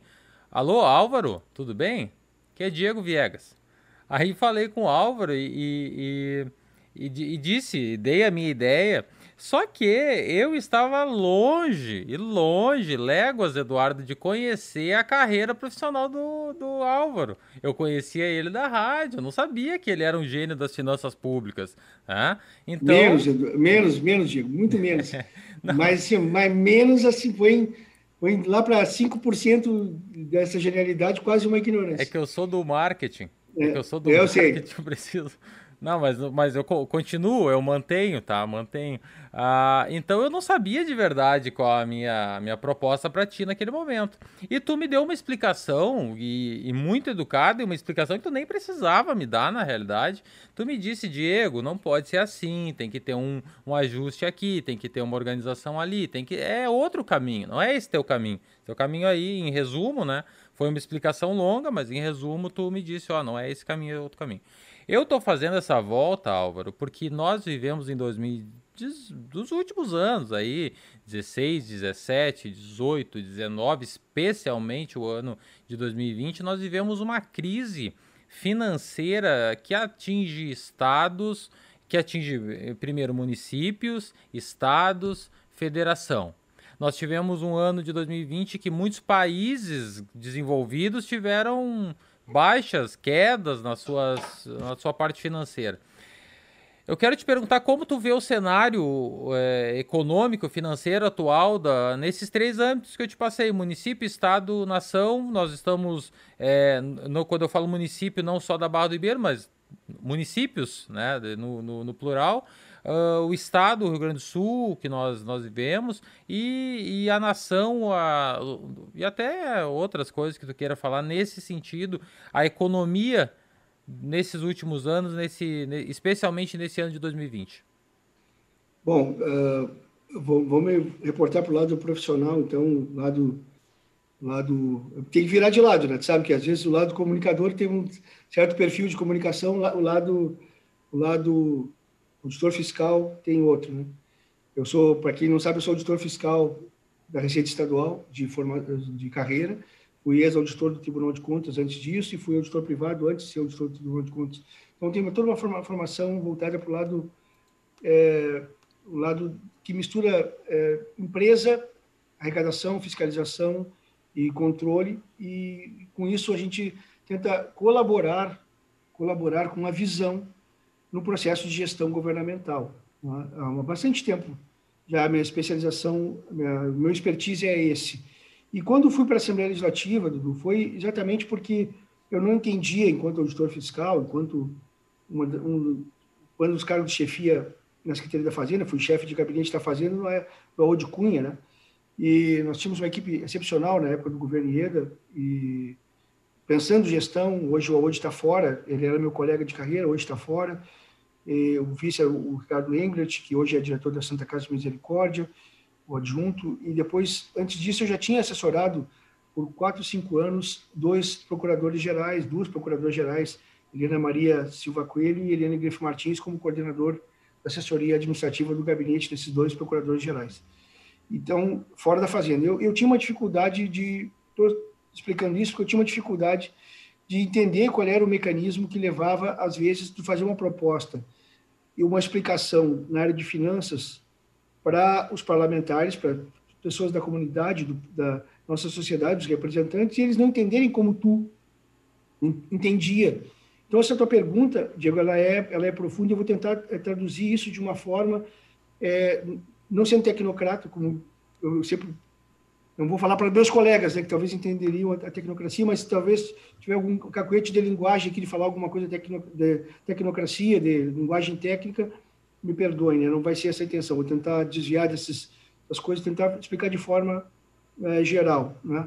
Nós tivemos, nós tivemos desde 2000, governo Sartori, é, iniciamos o, o, a proposta de, de recuperação do regime de recuperação fiscal, que hoje está no jornal de hoje, do secretário Marco Aurélio, está é, tá, tá no jornal que, que, através da Lei Mansueto, que é uma lei federal, que ela flexibilizou a questão do, da adesão do Estado do Rio Grande do Sul no regime de recuperação fiscal, que é um desejo que nós tínhamos lá desde 2017, quando as finanças começaram a, a digamos, a, a, ter uma trajetória decrescente. O Estado do Rio Grande do Sul, pelo seu endividamento deixado por governos anteriores, por uma questão, não, não, vou, não é uma crítica, mas é por uma postura de governo, por uma visão. Por isso é importante um governo, porque um governo ele decide, é, através de uma, de, uma, de uma linha de pensamento, ele decide o que, que ele vai fazer. Os governos anteriores entendiam que no endividamento, em firmar dívidas, estaria o desenvolvimento. Ou seja, eu tomo financiamento, Diego, ali no banco, para botar uma empresa, né? Ou para melhorar a minha empresa, ou para investir, para melhorar a estrutura da minha casa, e acreditando que eu vou melhorar economicamente. Então, numa questão de, de linha, linha de governo, os governos anteriores tomavam financiamentos para poder melhorar a saúde, a educação e a segurança, e as questões da agricultura e da economia do, do, do Estado. Né? E do país a mesma coisa, só que o, a União ela tem um nível de endividamento menor, ela pode emitir dinheiro, ela tem outros mecanismos de, de buscar dinheiro fora, até em, organismos internacionais, empenhando, empenhando uh, algumas garantias que os estados não têm por uma questão de legislação. E, e nós tínhamos, naquela oportunidade do governo Sartori, de iniciado o regime de recuperação fiscal, uma lei que foi criada para isso, através do endividamento, porque o Estado não tinha capacidade, em função da crise econômica, que já tinha desde 2017, né? E antes já vinha se agravando, já se tinha um endividamento muito alto, já se tinha isso e nós tínhamos que buscar que o governo, pelo menos, não, não, não cobrasse a dívida, a dívida, não vou dizer dívida fundada, mas a dívida que o Estado contratou e que a União garante a, a, o pagamento. Então, o que, que acontece? Quando tem uma dívida, tu assina um documento, o Estado assina um documento e a União ela desconta diretamente no fundo de participação dos Estados, que, que é o, o dinheiro que a, que a União arrecada dos impostos e ela tem, reparte, para cada um dos estados conforme um critério de cálculo que é pré-estabelecido, que envolve uma série de fatores. Então, nós tínhamos iniciado isso em 2017, eh, esse regime de recuperação fiscal, e fomos, eu, até o final da gestão Sartori, eh, eu já estava como secretário adjunto, o Luiz Antônio Bins, nosso secretário, querido amigo, colega de muito tempo, uma pessoa que eu tenho uma grande admiração e amizade, é, uma equipe fantástica, Fábio Poppermeier e todos da Fazenda. Hoje são os mesmos, a mesma equipe que hoje assessora o Marco Aurélio, a nossa equipe ela, ela é permanente, a gente costuma dizer que o mais novo da casa fazendária normalmente tem 20 anos, né? e porque as, as, as funções, os pensadores são pensadores de Estado e eles pensam Estado, não pensam governos. E nós tínhamos pensado já que a solução seria essa, de tentar buscar o, o regime de recuperação fiscal é, através de, de, buscar na União uma liminar que fizesse com que judicialmente a gente parasse de pagar o, o, financiamento para a União, que dá em torno de 330 milhões mês. Dá 3 bilhões e 2,2 dava, dava naquela época. Isso é praticamente quase três folhas, duas folhas e meia de salário que estava atrasado dos servidores. Tu sabe que a economia ela vai girando através da, da, injeção de recursos, ou seja, é uma roda, ela não pode parar. É a preocupação que o governo federal tem agora de, de, de relação ao consumo, porque se tu para de consumir, o governo para de arrecadar, para de arrecadar, para de ter dinheiro para comprar vacina. Então é uma, é uma, lógica muito simples, ou seja, é uma roda, o dinheiro sai do teu bolso, vem para o meu, vai para o Eduardo, vai para o governo, o governo dá, é, é, contrata o Eduardo como médico, o Eduardo precisa de um fotógrafo, te contrata, tu contrata o Álvaro como teu consultor, teu, teu contador, que vai fazer tua contabilidade, o Álvaro gasta no mercado, o mercado é, paga o imposto, volta para o governo, é uma roda, e não pode parar. Uma roda que se movimenta para frente. Né? E nós tínhamos buscado o regime de recuperação fiscal, que agora é, mudou a lei, exatamente agora no final do ano, agora nesse, nesse final de legislatura, a lei Mansueto, o Mansueto é, um, é, o, é o secretário do Tesouro Nacional, eu tive o prazer de conhecer nas minhas viagens lá para Brasília para discutir. Discutimos por muito tempo indo a Brasília com missões para discutir o regime de recuperação fiscal, que só não foi assinado por detalhes, né? por detalhes que envolvem também questões políticas. Eu disse para Eduardo no início da conversa que as questões, quando são quando legislativas e quando tem que acontecer, elas têm que estar maduras. E quando não está madura, acontece qualquer coisa que ela não, não prospera. Então, nós tínhamos feito esse, esse movimento do regime de recuperação fiscal, que era a solução que agora está, depois de dois anos de discussões, de luta, o, a, o Supremo Tribunal Federal suspendeu o, o, o pagamento da dívida pública para a União, deu uma folga de caixa, isso fez com que o governo Leite, agora, por exemplo, numa, numa extrema contenção, é, que está fazendo durante o ano, com a melhoria dos gastos, com a diminuição dos gastos públicos da área administrativa, que veio com a pandemia, isso também deu, deu um fator positivo, com a regularização das contas dos fornecedores que estão em dia, possibilitou, e com a questão da alíquota de 18%, de 19, 18%, que antes era 17%, né, com 1% a mais da alíquota, que se manteve agora até o final deste ano, fez com que estando as contas ajustadas, assim, eu, é a minha leitura, eu não estou lá na fazenda para poder ter os números adequados, mas eu tenho uma noção por, por vício, por ter acompanhado isso muito tempo, ah, estamos chegando num, num, ponto de que os salários, pelo menos que estavam atrasados dois meses, dois meses e pouco, décimo terceiro mais um mês, quase dois, três meses, hoje estão em dia. Então, a economia, a ajuda do governo federal foi muito importante, ela fez com que a arrecadação do Estado e das pessoas para girar a economia através da, da ajuda essa que foi feita pelo governo federal de 600 reais, do, do, da, da, bonificação as pessoas que estavam, empresários que não tinham como operar, empresas, pessoas que não tinham como, como, pessoas que não tinham como se manter. É uma ajuda pequena, mas ela foi muito importante para a economia não parar, para que nós continuássemos arrecadando, para que o Estado pudesse agora ter uma situação de poder pagar os servidores em dia. Mas, ah, os servidores do executivo, né? Porque os demais poderes não tiveram interrupção e nem e nem o seu prazo de pagamento modificado, sempre receberam no último dia do mês, como manda a Constituição do Estado. Isso é um dispositivo constitucional, não é liberalidade do gestor. Então, não é do o governo, todo o tempo desde o governo Sartori atrasou porque não tinha outro mecanismo de atrasar. E quem faz gestão financeira vai até o último dia, nós ficávamos na fazenda até 9, 10 da noite, juntando os caraminguados do para tentar ver se podia pagar mais uma, uma parceria da folha do, do mês do, do, que vinha do mês.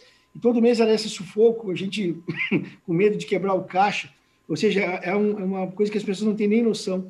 E a gente, a gente vive isso, isso que é quem lida com finanças, com coisas que, é, são públicas, tem que ter todo o cuidado, todo o zelo, toda a transparência para poder fazer. Então, nós, o Estado hoje, não sendo, não entrando numa, numa looping aqui de resposta, o Estado hoje está melhorando ele tá, tem garantido o pagamento em dia dos servidores, pelo menos até abril, pelo que eu vi das últimas entrevistas do secretário Marco Aurélio.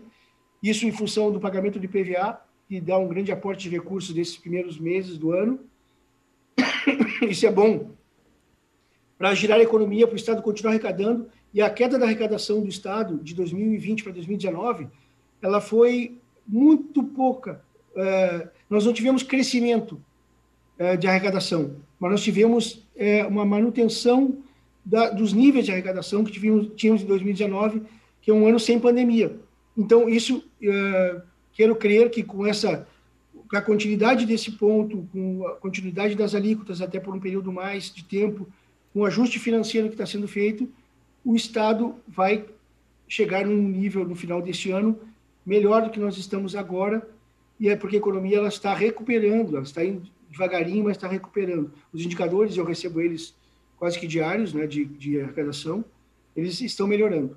E, e o que, que, tem isso a ver com a prefeitura? A prefeitura também, porque a prefeitura recebe um percentual disso, né, através do fundo de participação dos municípios, que é vindo da União, é um quinhãozinho que vem lá, é um, é, gente, para quem está nos escutando, é, é mais ou menos como um bolo, esse bolo tributário, ele, dos impostos federais, do IPI, de parte do ICMS, do, os impostos federais, ele junta no bolo, faz um critério de distribuição da União, que envolve população, envolve eh, desenvolvimento da educação, envolve eh, uma série de coisas, mortalidade infantil, e esse, esse pool é feito um, um percentual que vai desse bolo tributário da União, que se chama Fundo de Participação dos Municípios, volta para o município de Barra do Ribeiro.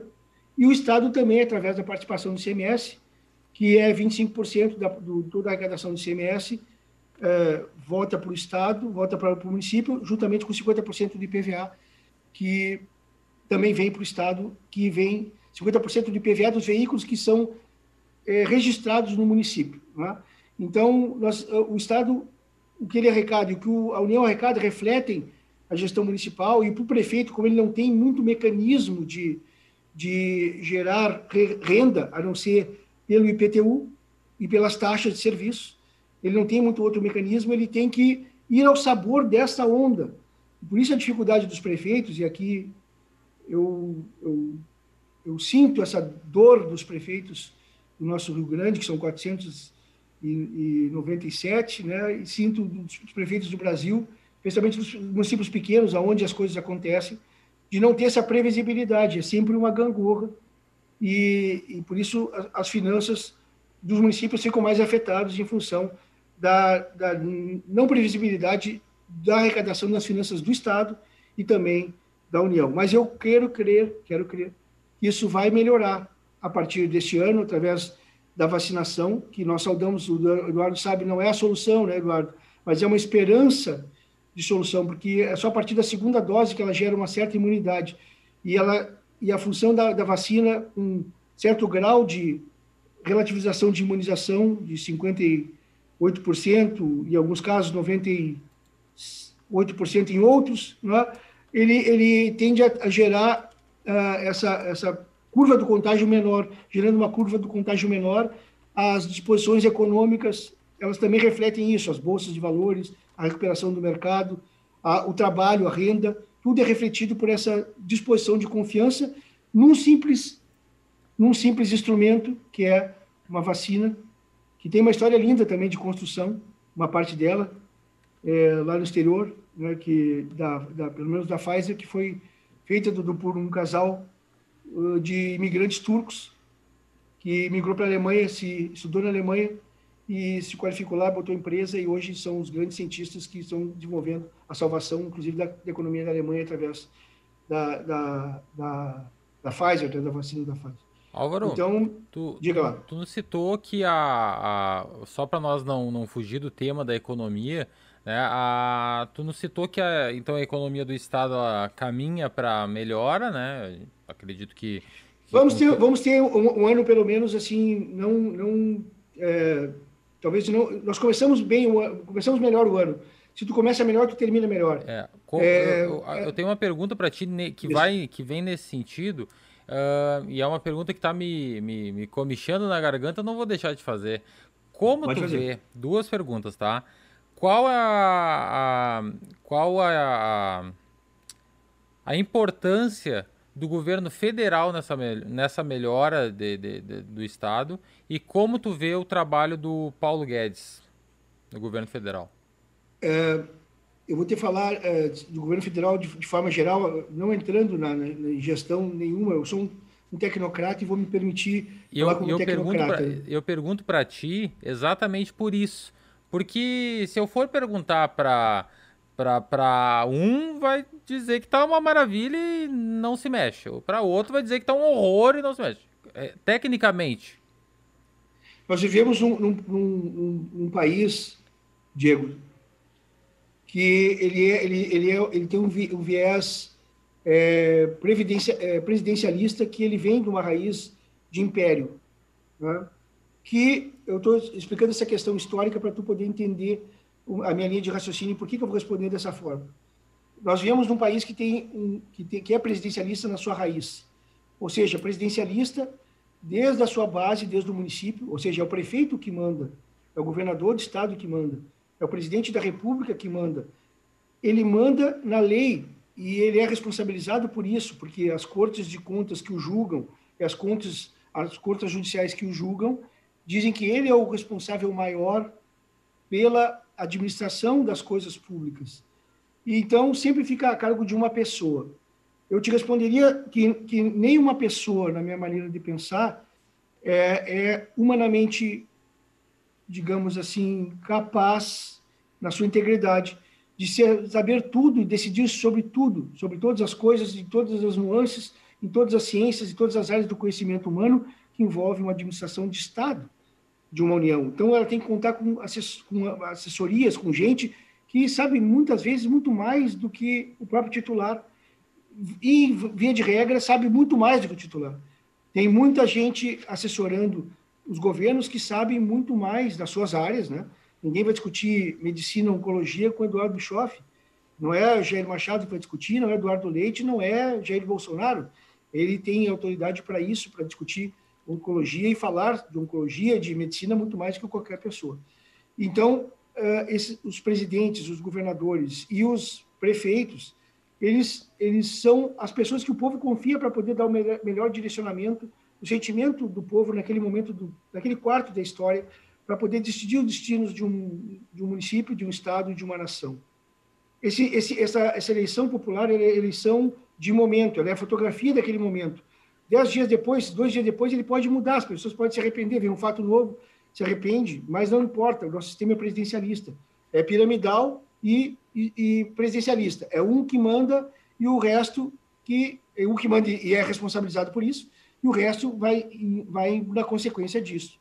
Então, eu, eu vejo que nós estamos. É, o mais importante nessas questões, e cada um pensa de, uma, de um jeito. Se eu pensar, vamos, vamos pensar, se eu sempre gosto de traduzir como é na minha casa. Se eu disser que na minha casa tal coisa deve ser assim, o almoço deve ser servido ao meio-dia, pontualmente, isso é um hábito que vem da minha família, estou brincando, não é? Aqui em casa é um, a gente almoça ao sabor do, do, do, momento. Mas na tua, Diego, pode ser assim, olha, lá de repente no almoço de domingo, no Pastor Paulo Terra, pode ser, olha, meio-dia, meia hora a gente almoça. Se quem chegou atrasado, perdeu o sorteio do bife. E, mas isso é uma linha de, é uma linha de governo. O outro pode dizer, não, não, não, chegou às três da tarde, vai ter churrasco, vai ter, vai ter um guisado, vai ter o que tiver, tu vai comer. Se tiver arroz, tu come arroz. Entendeu? Outros vão dizer, olha, passou da meia hora, se uma hora tu não chegou, já está a sobremesa servida e tu, já, a mesa já está tirada, tu não almoça mais. Ou seja, são três visões diferentes do mesmo fato. E, e estão errados? Não.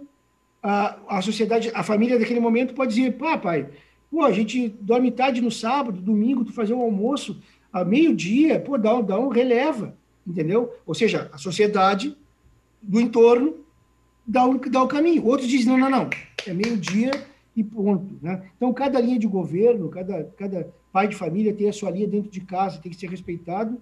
E no caso de um estado, de um país e de um município, a linha da, de pensamento da maioria das pessoas é que, na sabedoria, elege o seu governante. Na sabedoria, tem que ser respeitada como uma pessoa responsável por dar o direcionamento, na, na, na, na, direcionamento que a maioria da sociedade, em tese, ela, ela, se, ela comunga porque elegeu aquela pessoa, porque confia naquela pessoa para dar esse direcionamento. Bom, aí chegando na área de, de econômicas, né? então é, cada linha de governo tem, cada governo tem a sua linha e tem que ser respeitada porque faz parte da decisão popular. Uh, de, comandar um país do gigantismo do Brasil, que é um Estado federado, mas não é federado na essência dos Estados Unidos, porque os Estados Unidos lá cada estado é federado na essência, né? Eles têm suas leis, inclusive de pena de morte, e são os governadores são quase como presidentes dentro dos seus países, na nossa visão.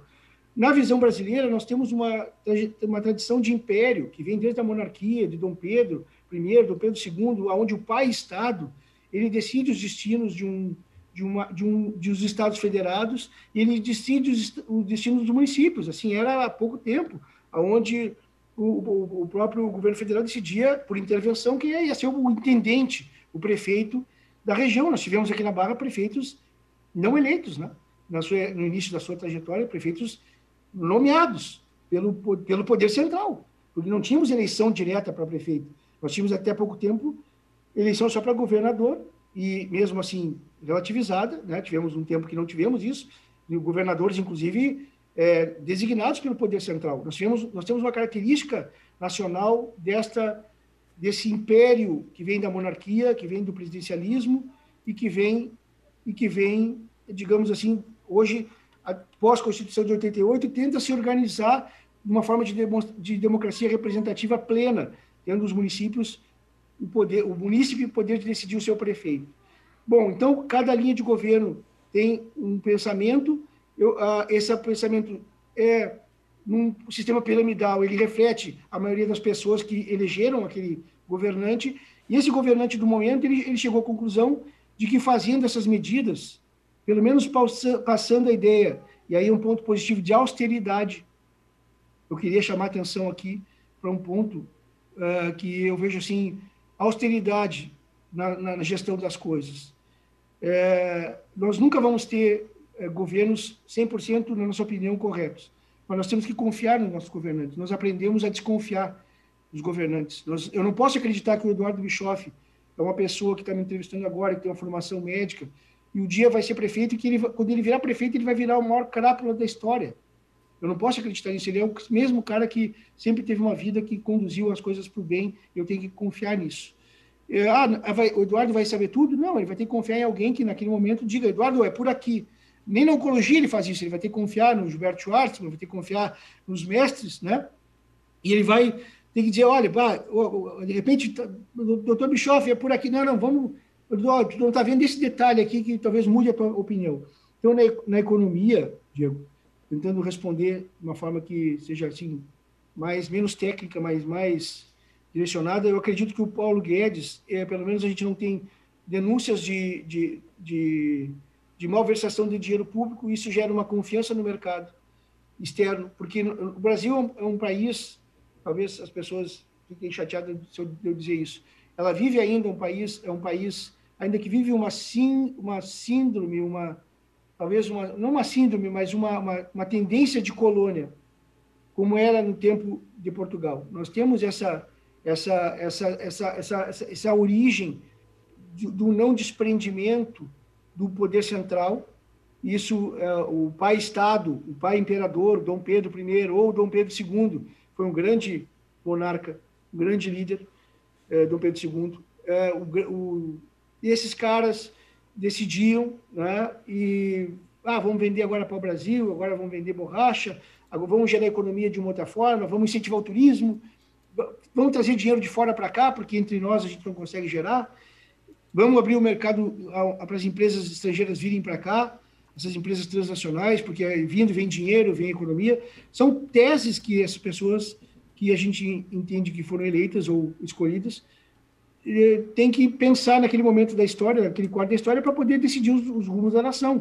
Então, hoje eu vejo um saldo positivo é que a gente não vê é, denúncias de, de, corrupção, de malversação de dinheiro público, de a gente não vê, não viu até ainda é, nada que envolva algum ministro que, que não seja um servidor militar, às vezes de carreira, que ganha, que a gente sabe quanto é que está o salário dele, ele está ali na, na internet, no Transparência, a gente, a gente sabe quanto é que ele ganha, a gente sabe que, que ele vai ser, pela sua formação, um cara extremamente rígido, até pode não ter a melhor das especialidades é, para poder decidir as áreas, inclusive de saúde, mas que a gente tem certeza de que ele vai tentar fazer o seu melhor, eu não tenho a mínima dúvida disso.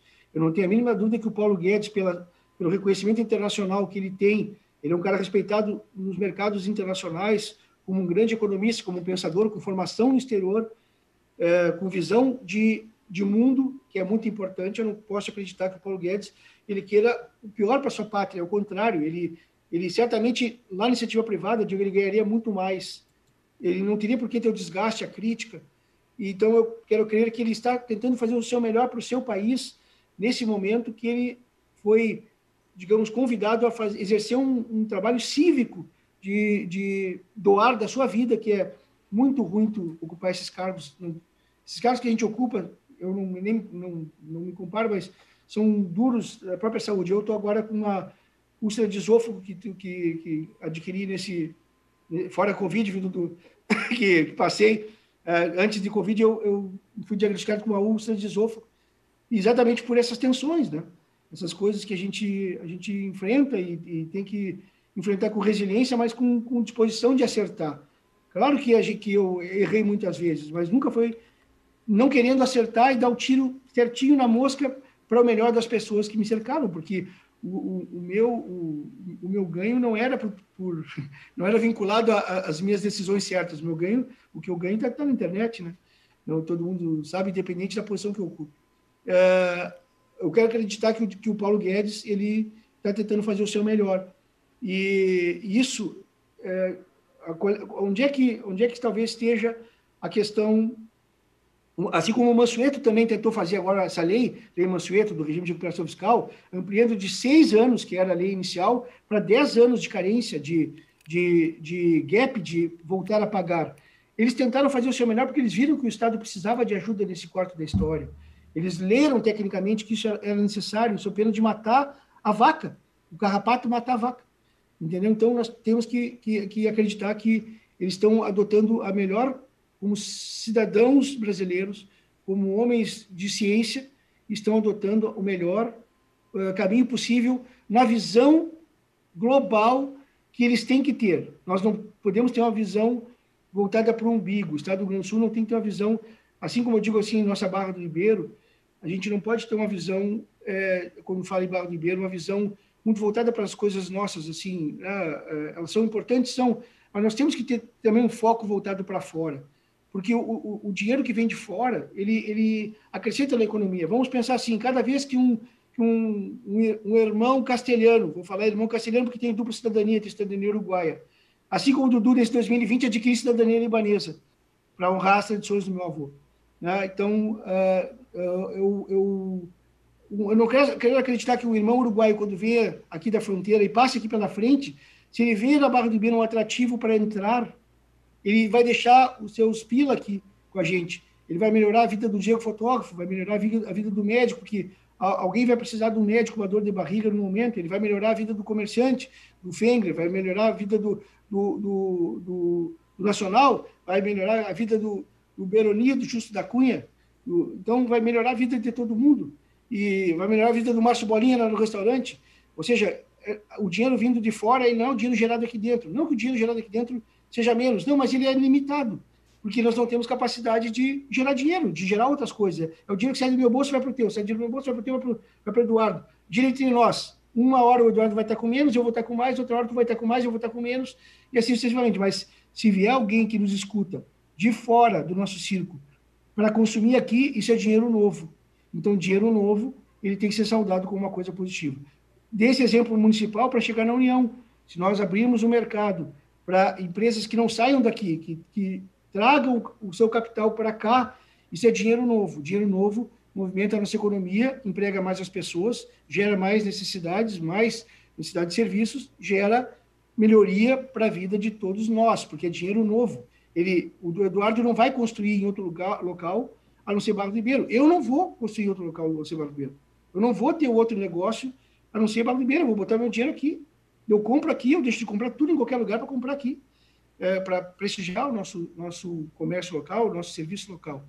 E, e isso é, tem que ser saudado. Então, tentando não ser tão prolixo e tentando não ser tão tecnocrata, eu diria que eu confio nas instituições, confio é, nos, nos governos, confio nas pessoas que foram eleitas para governar, porque representam a maioria do pensamento do seu povo. Assim como no Amazonas hoje está sendo criticado por A por B, eu confio nos governantes do Amazonas porque tentaram fazer o seu melhor. Eu tive lá, eu viajei o Brasil todo, independente de viajar para fora, eu viajei o Brasil todo, conheço praticamente todos os estados do Brasil, fiz eventos profissionais desses estados, não fui a turismo, fui fazer eventos profissionais lá de, com, com irmãos nossos de, desses estados e tenho grandes amigos em todos, em todos os estados do Brasil. E esses, eu quero acreditar que esses governantes tentaram fazer o seu melhor nesse quarto da história. Se por acaso forem felizes, é obra de quem é resultado ou consequência de quem faz. O feito é melhor que o perfeito. Essa é a minha, minha visão de vida. Queria, Diego, replicar... acho, que sim. Eu queria replicar aqui o comentário do Márcio Vasconcelos. Que aula de conhecimento ímpar de um professor. É, especialmente a parte que tu fala de Menos, Márcio. Né? Especialmente a fala que tu diz de, de, a gente confiar nas instituições, isso a gente está num momento ímpar no país e a gente, a gente deve uh, bater nessa tecla. Eu acabei de ler aqui, eu, olhando no feed, um colega meu, um, um grande médico urologista de Camacuã, um grande amigo, que sempre foi do, do outro lado, né? você sabe o meu lado, do ponto de vista político, né? E ele acabou de fazer uma fala aqui encorajando a, a vacinação, falou do tratamento precoce que ele fez quando teve Covid, uh, e, e, encorajando a gente, a população, a acreditar nas instituições, né? A gente teve uma aula, eh, eu, quando inicialmente falaram que a Anvisa ia fazer uma transmissão ao vivo para discutir as questões das vacinas, eu pensei, bah, mais um ato político, né? Dória, aqui no Clínicas teve uma situação, até já teve fofoca, já tem briga política, enfim, mas a Anvisa deu uma demonstração, nos votos da relatora, principalmente, eh, da importância que a gente tem que dar para as instituições. Né? Foi uma aula, eu, eu que, eu que, engatinho na epidemiologia e na, e na pesquisa clínica, foi uma aula. Foi uma aula para o povo entender. Foi muito, muito bem feito, muito bem colocado. Né? E isso é importantíssimo de se colocar. Falando em aula, né, o Álvaro muito bem lembrou do termo pilas. Né? O Álvaro foi idealizador do aplicativo uh, Pilas, que é um aplicativo que a gente tem à disposição, que a gente tenha toda a transparência do governo do estado na nossa mão. Né? Se vocês quiserem botar o nome do Álvaro lá, vão poder ver. Não só do Álvaro, de toda a minha família. Vão poder ver que o Álvaro ocupa as posições que ocupa e não ganha nada mais por isso. Porque já, já chegou no máximo que se poderia chegar na carreira dele. Então, se tem uma pessoa na carreira pública do Estado do Rio Grande do Sul, com alguns poucos, né, Álvaro, que pode uh, dizer que está trabalhando uh, para que as coisas aconteçam e, e, quer ver as coisas funcionando, é o Álvaro. Tá? Então, eu queria, nesse momento, agradecer muito pela tua presença e também mandar um abraço, não, não, não comentei agora, mandar um abraço para o nosso vereador Everton Tunes, que está tá conosco ao vivo também. Um abraço, uh, Everton. Um abraço para todo mundo que participou conosco. Uh, também um abraço para o Márcio Vasconcelos e para e para sua esposa, Raquel, que, que lembraram também uh, de outros momentos que a gente teve durante esses, essa experiência que eu tive enquanto vereador.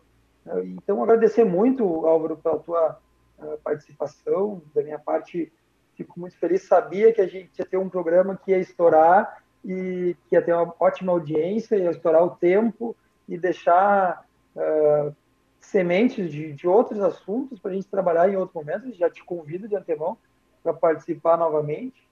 E, enfim, agradecer muito uh, por, por esse momento. Foi, foi uma aula mesmo uh, de cidadania.